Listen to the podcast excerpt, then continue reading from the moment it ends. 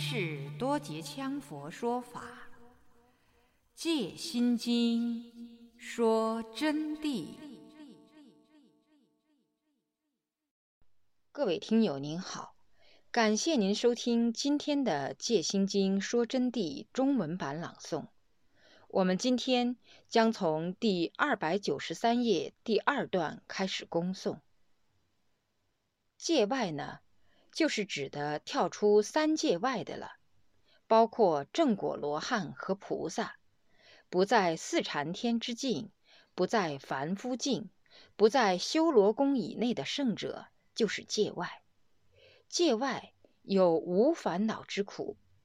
界外虽然断脱烦恼，但是同样有苦处的。何为有苦？因为有轮回苦行、变异生死之苦厄，菩萨要成佛，还得要发大菩提心，在这个娑婆世界上来，在一切有众生的世界上去度众生。但凡是要到一切有众生的世界去度众生的话，这里面就要牵涉一个转世问题、投生问题。投生转世也是有痛苦的，那么这种痛苦就正证明是往昔之中无始以来造的业力，也得去消。如果说没有痛苦，一切圆满，那就已经是佛了，就用不着再用转世的愿力来积德功行了。凡是菩萨都得要转世，因此转世这个问题啊。就成了历代祖师，尤为在西藏方面最容易听到的说法。比如转世活佛，当然，活佛这个名词本来是不存在的，是以前在古代明清时代宫廷所惯用的一个名词，对大德、对西藏密宗的高僧喇嘛的一种称呼，称为活佛。实际上叫做转世者。诸古，为什么说没有活佛？因为有活佛就有死佛，有活就有死，有生就有死，所以说是汉人的名词。那么他们这些呢，就非常清楚转世的道理。凡是转世，就要生长，就要在无常之中，就脱离不了无常的这么一个境界束缚。就有成住坏空，同时就会死，因为转世之体是四大所合，是众生积聚，所以说有变异生死之恶。苦恶者，即苦难之意。这里的苦恶啊，恶就是说你走厄运了，最不好的、最坏的运。苦恶就是苦难的意思。在佛之所说，即是世间一切有为之法，与身心之受着，而遭自逼之苦恼为之苦。佛怎么样说的呢？就是凡是世间上，包括同学们和所有一切众生，一切有为之法。所谓有为法，就是无为法的相对而言。就是轮回当中的所有一切，凡动情时去执取所用的一切，皆为有为法。不管看得到的、看不到的，都是啊。与身心之受着，得其身心的受着，就刚才说的意识的分别感受，就是着受啊。而遭自逼之苦恼为之苦，遭到自逼的苦恼。为啥说是自逼的苦恼？不能说是其他外来的苦恼来弄到你的。实际上，万法由心生，一切事情的产生都是自己的感受，自己无所谓，自己能空寂了无，自己能注入光明定，一切苦恼对你都不沾了。所以说叫自逼自己，自己把自己逼苦恼。因此，同学们要注意，我这里面提醒几位人、几位同学啊，经常自逼苦恼的，没有人惹他，但是他自己要逼苦恼，自己要去感到压力非常的大，甚至于还有逼哭的，这简直是非常愚痴的举动。所以，我们说到这里以后，我们在听佛法，那么马上从今天起，希望就重新做起。当然，这是只针对的比较低层一点的同学。大乘一章在卷二中说：“逼恼民苦。”佛地经又说：“逼恼身心民恶，恶亦为苦，恶就是苦恼。”逼恼身心都叫做苦，就是说受一切逼而自不能解，自不能空寂。苦有细分很多种，在经中有二苦、三苦、四苦、五苦、八苦、十苦，苦分了很多种。余伽师地论说十九苦，我今引菩萨经说十苦，这十苦就是。一生苦，二劳苦，三病苦，四死苦，五愁苦，六怨苦，七受苦，八忧苦，九病恼苦，十生死流转苦。以最简单的方式给同学们说明一下：第一条生苦，人生的时候啊是非常痛苦的。嗨呀！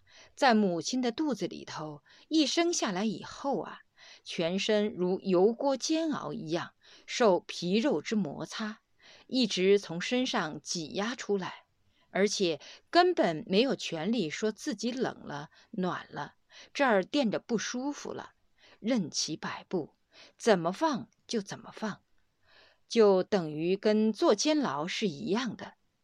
要不相信，哪一位同学？我们现在就把他绑起来，搁在那儿，给他十天的时间。你看他说苦不苦？那么把他绑起来以后，身上再给他背五百斤鹅卵石在侧边，把他套住，不让他动一下，就相当于那个才生下来的小孩乳婴儿不能翻身，就这个道理，懂了没有？所以生了就苦了，生是非常痛苦的。二是劳苦，老了以后，你们说苦不苦？家庭好点呢，还没有子女虐待你们；家庭不好，子女还帮着虐待，同时说话打击，甚至于有的还连饭都吃不饱，有一顿没一顿的，有的八九十岁了。老年人丢在一边，子女跑到别处去了，简直丧失人道啊！当然，这是随便说一句啊，就是说老年人啊，同样是苦啊。还有的还没有老，还在进入老就开始苦了，就被家庭嫌弃，你又没有能力了，你整天在外边去，又只晓得干啥了。你这么多年给我们带来的是灾难了，嗨呀，通通这些都会是苦恼。但是尽管我们知道，还是执迷不悟，还得一堕再堕。同学们都是这么一种境界，所以我希望犯了这些毛病的同学，应该马上回头是岸，真正的以正知正见的境界来学佛法，才能得到解脱。不然就太可惜了。所以说，一遇到老啊，苦处就多了。自己走不动路，有时候一走路就要摔跤，有的时候眼睛又不好了，又看不到了。总的一句，人越老就越苦，哪怕就是有孝顺的子女儿孙来对待你，同样会苦的。这里面的老年人啊，他们就会体会得到。三，就是病苦，病不说，同学们都能体会了。当然，这里面分几种了，有的稍微高一点的，有的是中等的，有的是比较低的。但是每个人都是经过众生阶段，而且现在大部分的同学还处于众生阶段的。你们想，哪一样病不恼火？伤风感冒同样恼火，肚子痛恼火，牙齿痛恼火，脑壳痛恼火，没有一样不感到自己痛苦的。只要病就苦。死苦不苦？死更苦。死是八苦交加，人死是四大分解，八苦交加，还不说要让你死，现在就把气给你闭住两分钟。你看你恼不恼火就是了，还不必断气，自己都可以去体会。因此，人死的时候是非常的痛苦啊，这是人一生最苦的刹那时刻。还有愁苦，为什么愁苦？家里面生活困难要愁，家里面人口过多而互相之间不能团结，解决不了具体问题要愁。带不好你们的子女，不听话，要去做违法乱纪的事情，也要愁；不能成才也愁；子女读不好书也愁；和朋友相处成矛盾也愁；生病也愁。哎呀，太多太多，真是一言难尽。包括做业务的同学啊，做不上去也愁，为前途愁，为工作愁。为生计愁，为过去愁，为现在愁，将来去向何处愁，都愁。愁就是苦。第六，怨苦，别人收拾你、整你，但是你又确实没有那些事情，而得其怨结，结下的仇气来伤害你，等等等等，同样都是愁。受苦，受。就是前面讲的五蕴了，色、受、想、行、识，得受当然苦哦。我们只说冷暖，你都受不了。如果现在把你丢到零下十多度的地方，你穿这件衣服，你就感到是非常苦。比如今年这一位同学就到黑龙江齐齐哈尔那边去了，结果去了以后，冷得来不得了，连门都不敢出。零下二十多度，一边是冷，另一边是不做业务，看到看到的就要舍本，而且钱就要被别人骗走，没有办法。那么冷的天气，但是由于自己有触受啊，执着去感受，不能心牵外境。最热的时候也苦啊。那么我们这里面也有同学是知道的。眼睁睁地看到这些事情，在伊拉克去灭火的时候，汽油烈焰横空，那么热的，哪个受得了啊？溅起来的沙子马上就可以把人的脸上烫起泡，热也苦。就只说冷暖这两个触受都苦，还不说要打你杀你。哎呀，我的天啊！犯了法还要坐监牢。肚子饿了受不了，肚饥触受之苦。总的一句，苦就是众生变身缠到的。八忧苦，忧这个东西从外表上还看不出啥，但是他思过去想未来，不顺心的一切都会带来忧忧苦，忧伤心自然伤其意识本体，所以这也是苦。病恼苦，病久的人产生烦恼，他自己也会苦的。当然，这种病恼苦我不说，同学们也是非常明白的了。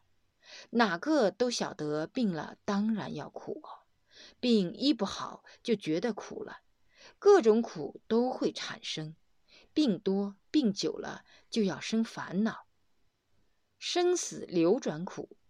第十。就是生死流转苦，生苦大家晓得了，死苦大家也知道了。那么流转过程中还有很多手续啊。现在大家坐在这里能听讲佛法，没有流转，那么很快很快都会流转。学得好要免掉流转之苦，学得不好就逃不了生死流转之苦。我们这里就有同学，现在看来诚心，今后随着无常变异，会堕落到外道中，受其迷惑，难以解脱。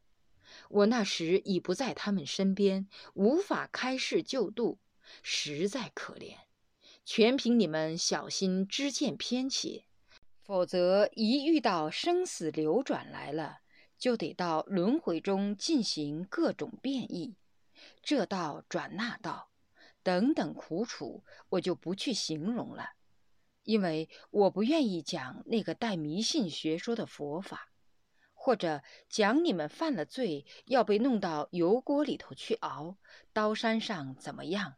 血海里头去喝血，晓得不？这些我就不去说了。总的一句，生死流转的苦，大家是可以想象的。所以啊，菩萨这个经说的实苦，就足足可以概括众生的一切苦楚。那么，论苦的条例是很多很多的，我们今天都不全部讲了。总而言之，众生身心被一切苦厄所缠，我们就要以般若去把五蕴照空。五蕴照空，自然一切苦就照空。一切苦被般若照空以后，自证实相般若。那么自己就脱离轮回的束缚了。轮回就是六道轮回，以前已经讲过了，就渡到彼岸，了脱生死的苦厄。所以说这一句就是渡一切苦厄。渡一切苦厄，以什么去渡？就要以般若去渡，以般若照空五蕴，自然就能度脱一切苦厄。就能证到解脱的境界。那么这里指的般若照空五蕴，前面讲的非常清楚了。就这一点已经足够，同学们至少可以说短期的受用，至少可以说使你们得到解脱。但必须要照着如是做。我所开示的这一部分佛法。就是足足能使你们今生了脱生死了。那么，我们为了把观世音菩萨的心经讲下去，要讲完，所以下边我还要接着给大家开示，进一步开示无上甚深般若的道理。那么下边的般若道理，我就说句真话了。在我们在座的同学们里面，只有非常非常少的才能听得懂了，非常难以听懂。何以故？什么原因？是由于同学们累生累劫的业力所阻，所以很难听懂。但尽管是如此，我尽最大的力量给你们做解释。因此，我下面准备说法，怕讲漏般若原意的含义。所以我准备以文字语言形式加以普通法义简短解释，少打譬喻。所以说，同学们在下面要认真的听，听下面时要结合到这几天说的法来推测，才容易真正的理解到。现在就正式开始讲下面，舍利子。色不异空，空不异色，色即是空，空即是色。这么反复几句。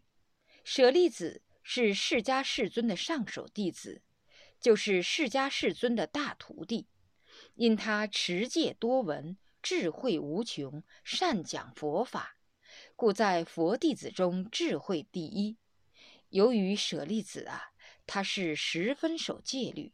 而且经常听到世尊亲自开示，加上自己的智慧啊，光明高洁，照耀性海，所以讲佛法是讲得非常之好和精妙正确。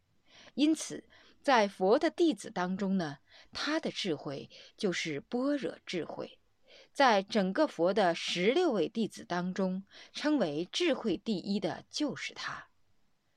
舍利。乃救路，是舍利子母之名也。就是说，舍利两个字是旧路，是一种鸟，就是飞鸟啊。舍利子的母亲呢，就取的是这个鸟的名字，就叫舍利。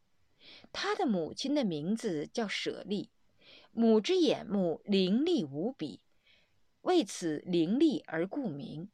因为这种鹫鹭啊，他的眼目是伶俐无比的，这个就是鹫鹭，就是这后边这种鸟。那幅画上的三只鸟就是鹫鹭，他的眼目是凌厉无比，胜过鹰的眼睛，胜过老鹰的眼睛。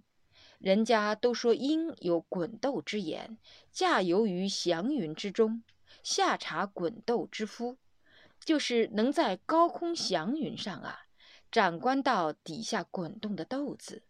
老鹰就有这么厉害的眼睛。但是这个旧鹿就更厉害，由于舍利佛的母亲，她的眼睛最厉害，因此舍利子的爷爷那一辈儿就给舍利子妈妈取了一个舍利。舍利子乃连母称名，故称舍利加之于子，亦有舍利佛之称。就是说，舍利子呢，他是连到他的母亲称的名字。就是说，舍利是他母亲的名字，那么他是舍利的儿子，这就叫舍利子。就这样的，连他母亲的名字称的，就相当于你们某某某，然后加个子，某某人子，晓得不？他是某人的子，是这样子得来的。那么又叫舍利佛，这是四川读音。佛有二义，一义为子。第一呢，就把它译为子了。此华梵合称，就是华音和梵音合并起来称的。二名为不，二呢又称为不，不就不怎么样，不是，就是这么个意思。佛字也就是称为不的意思，不者不住之意，不就是不住。不住下来，不执着，不空不有，不来不去，就是这么一个含义。即含是名为佛，实无佛成。四大原生假合，佛身虚名，故之于佛。这里就告诉了大家，为啥叫舍利佛？舍利佛就是实无佛成，他的名字是假名。就正如我上一堂课给同学们讲的，菩萨不见菩萨字，不见菩萨行般若波罗蜜，也不见菩萨不行般若波罗蜜，就是这么个道理。就是实际上有这个名字是代名词，实际上这个名字也不存在的，实无佛成，就是假名而已。四大原生假合。就是地水火风啊，都是因缘和合才凑集起来的，因此称为四大原生假合。佛身是虚名，这里是虚幻不实的。他的名字是故之于佛。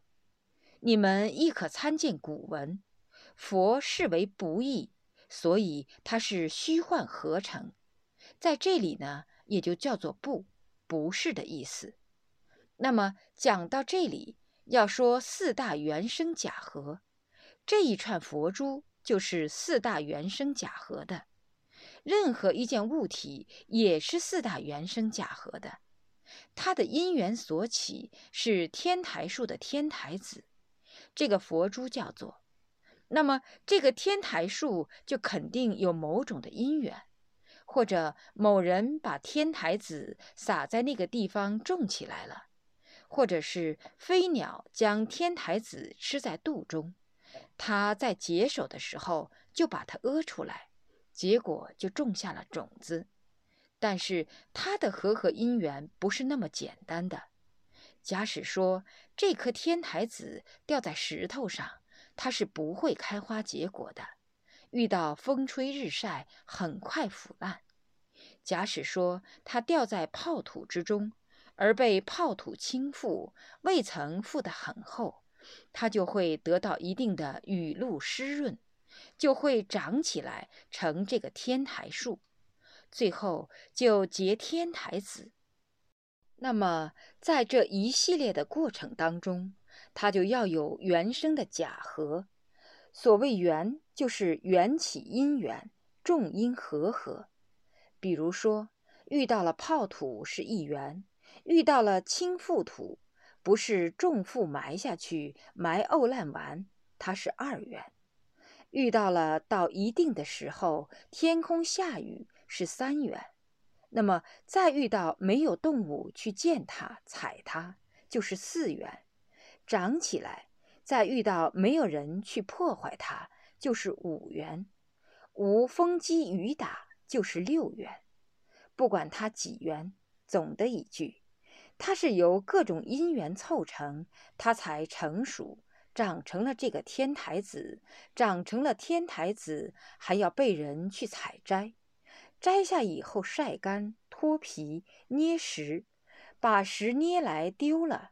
好了，这一下。就要经过能工巧匠加工，把它钻起洞，一根一根的串起来，还要看缘起之章序。佛珠该串一百零八颗，那么就照着这个定数之因缘，给它串上一百零八个，才成了这个缘。那么这种因缘的果实到了我的手头，今天又是有同学拿在这个桌子上来。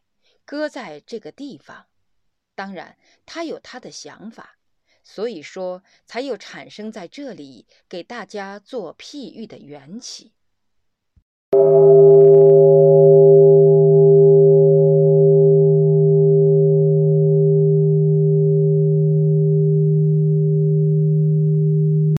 各位听友您好，您今天收听到的是《戒心经说真谛》中文版。从第二百九十三页到第三百零一页的部分内容，感谢您的收听。若要恭请《戒心经说真谛》经书，请电话联系零二二二八六九五九八零二二二八六九五。九八。